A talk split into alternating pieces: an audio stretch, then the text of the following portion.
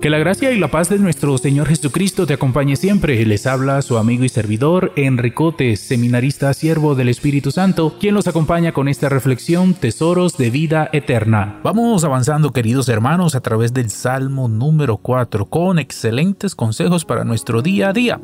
Hoy el versículo 6 nos habla de la siguiente manera. Ofrezcan sacrificios sinceros y confíen en el Señor. Aquí vemos dos actitudes esenciales para nuestro espíritu la experiencia religiosa y la fe.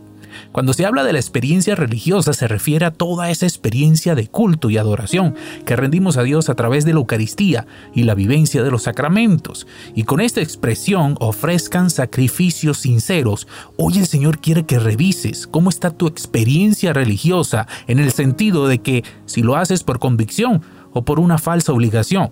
La iglesia y todo lo que ofrece está al servicio de nosotros para acrecentar nuestra fe en el Dios vivo y verdadero.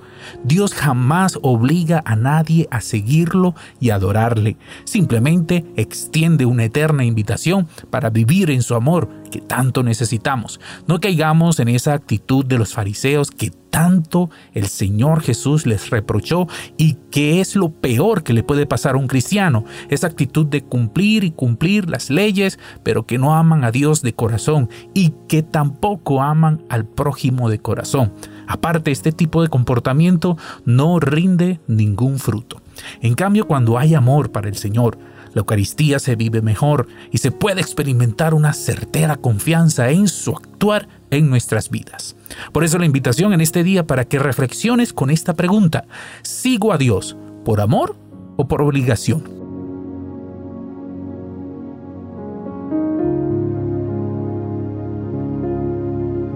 Te invito para que oremos.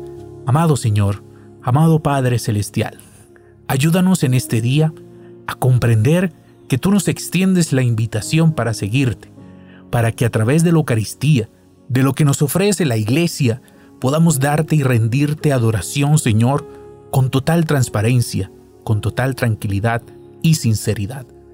Ayúdanos, Señor, a seguirte sin obligaciones, sin condicionamientos, que siempre seamos capaces de abrirnos a tu amor a todo lo que nos ofreces a través de la iglesia. Que tu bendición nos acompañe en el nombre del Padre, del Hijo y del Espíritu Santo. Amén. Que el Señor te bendiga grandemente en este día, mi hermano, y vamos para adelante en el nombre del Señor.